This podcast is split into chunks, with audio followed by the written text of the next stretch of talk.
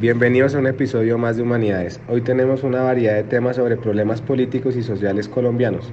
También hablaremos de objetivos de la ONU, un llamado universal para poner fin a la pobreza, para proteger el planeta y garantizar que todos los seres humanos gocen de paz y prosperidad para 2030. Espero les guste y se queden hasta el final.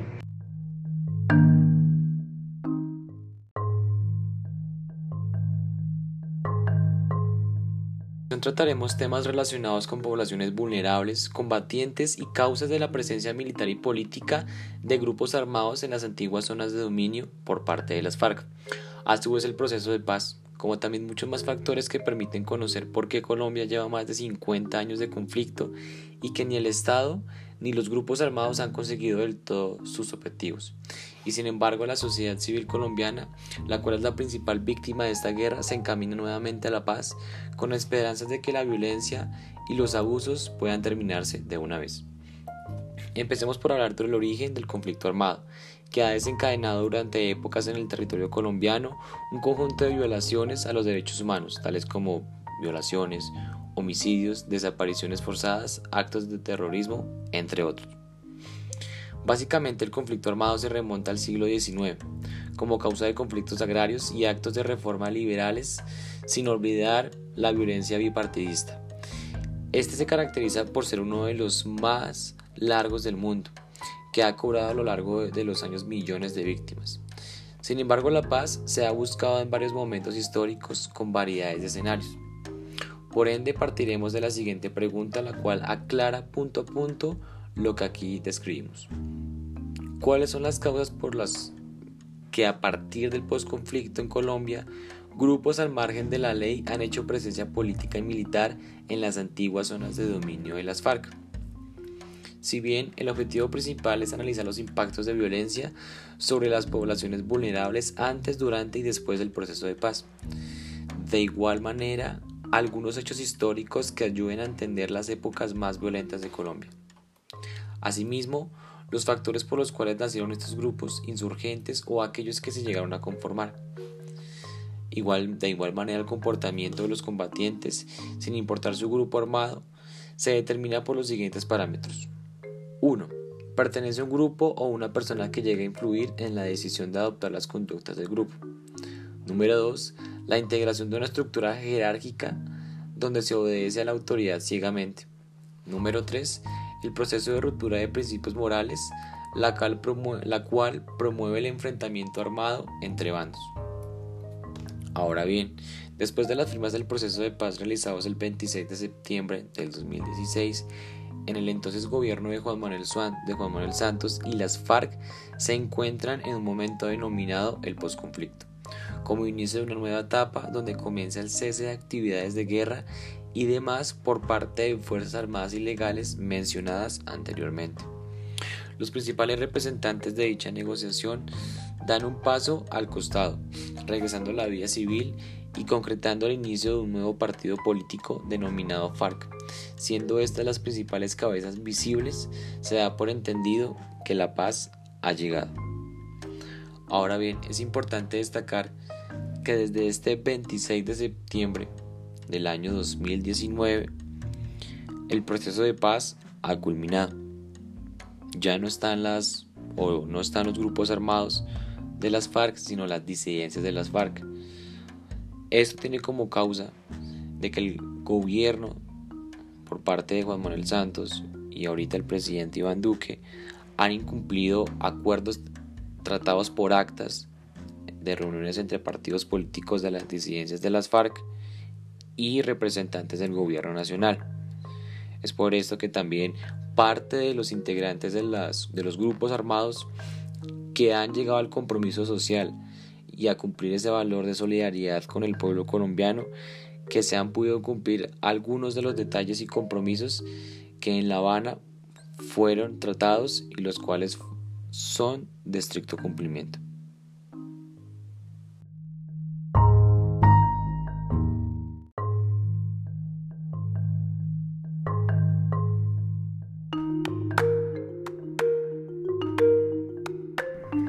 Hoy vamos a hablar un poco de lo que ha sido la historia de la cocaína en Colombia, un breve paso por sus inicios y su nexo con el narcotráfico.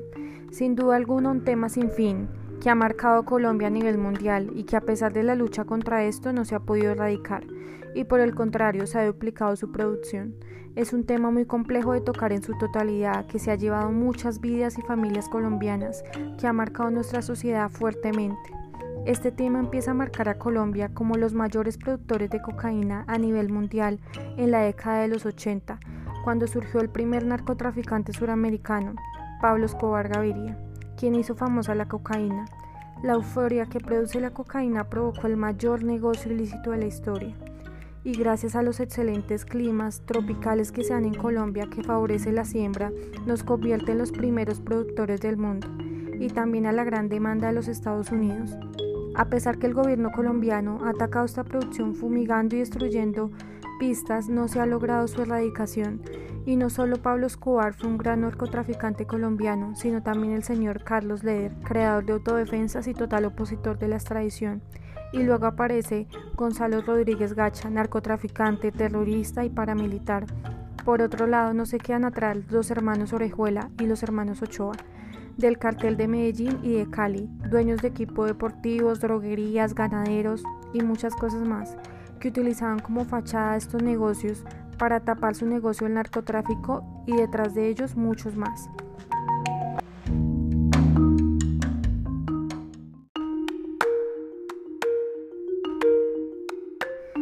Hace unos años atrás, esos mismos narcotraficantes de los que les hablé anteriormente también entraron a la política y como si no fuese poco, daban la certeza de no tener nexos con la cocaína.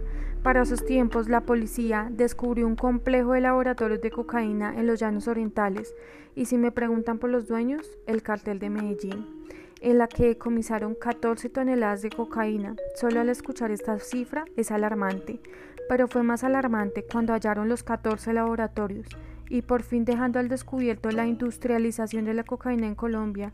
Y no solo esto queda al descubierto, sino también el hallazgo de paramilitarismo, guerrilla y la fuerza que tomó el narcotráfico.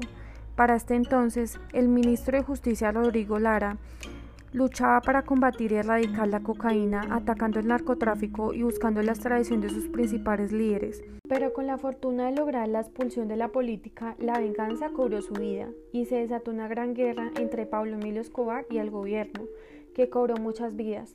Pero no solo fueron malas noticias, entre tanto se logra la extradición de uno de los narcotraficantes más fuertes, el señor Carlos Leer y el gobierno, no bajando sus esfuerzos, ofreció recompensa por información que los llevara a la captura de los demás narcotraficantes, dando con otro acierto, la muerte de Gonzalo Rodríguez Gacha y su hijo.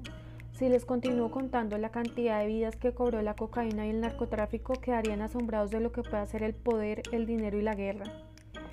Después de acabar esta guerra con la muerte de muchos políticos, periodistas y claro, su principal líder, Pablo Emilio Escobar, la historia de la cocaína toma otro rumbo.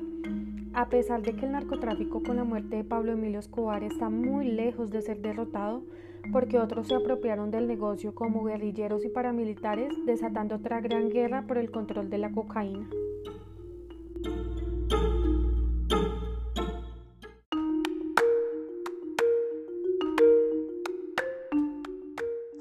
Ahora vamos a hablar de la historia de la cocaína después de Pablo Escobar.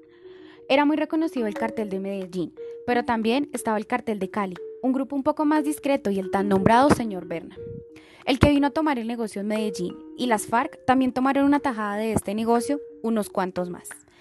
Pero finalmente seguimos siendo los primeros productores de cocaína de la mano de Bolivia. ¿Y por qué ahora para los últimos años la producción se ha duplicado, porque como dicen los cultivadores, de la mata de coca, así me llega más rápido el arroz al plátano, podría ser una opción. Otra opción es la incursión de otros grupos narcotraficantes que está llegando al Catatumbo, al Caquetá, al Tumaco y muchas más regiones de nuestro país. Pero si miramos desde otro ángulo, nos encontramos que los campesinos, en entrevistas con diferentes cadenas de televisión, tienen otra historia por contar. ¿Sobre qué? Sobre el gobierno, sobre el gobierno que no les cumple. ¿Qué les prometieron? ¿Cómo les incumplieron? Pues el gobierno acordó que durante un plazo de dos años, los núcleos familiares de agricultores que arranquen voluntariamente las hojas de sus matas de cocaína recibirán, según el gobierno, 327 euros al mes durante un año, así como materias primas, herramientas y asesoramiento técnico para proyectos agrícolas de larga duración por valor de 7.500 euros. Pero, ¿el gobierno ha cumplido? De acuerdo con líderes de campesinos cultivadores de coca, nunca se cumplió. Después de arrancadas las hojas, nunca llegó lo prometido, y por eso decidieron volver a montar sus matas de coca y triplicar la producción. Por otro lado, están los cultivadores de plátano, quienes jamás habían recibido ningún tipo de subsidio o ayuda, y vieron en la siembra de cocaína una oportunidad para recibir ayuda con sus cultivos. En pocas palabras, el que no tiene cultivo de coca no recibirá aporte. Esto se podría ver como un incentivo perverso. ¿Qué dicen los negociadores? La respuesta que se da sobre esto es, el asunto quedó mal negociado, que los críticos del acuerdo no lo han leído a fondo y que el conflicto con el Catatumbo es más complejo de lo que se cree. Entonces, es aquí donde nos cuestionamos las acciones del gobierno frente a los acuerdos que prometieron a los campesinos, y más conocidamente como cocaleros. Pero el gobierno retiró tropas de zonas cocaleras y suspensión de la fumigación de cultivos de coca, entre palabras más y palabras menos, les dieron vía libre para extenderse más en sus cultivos. Por esta razón, ahora se ha duplicado y triplicado la producción. ¿Qué se espera para el próximo año? Se espera que vuelvan a fumigar cultivos, que no abran más ventanas a las disidencias de las FARC, carteles mexicanos, el clan del Golfo, que vuelvan a militarizar la erradicación forzosa manual, que cancelen y destruyan la ruta del Naya.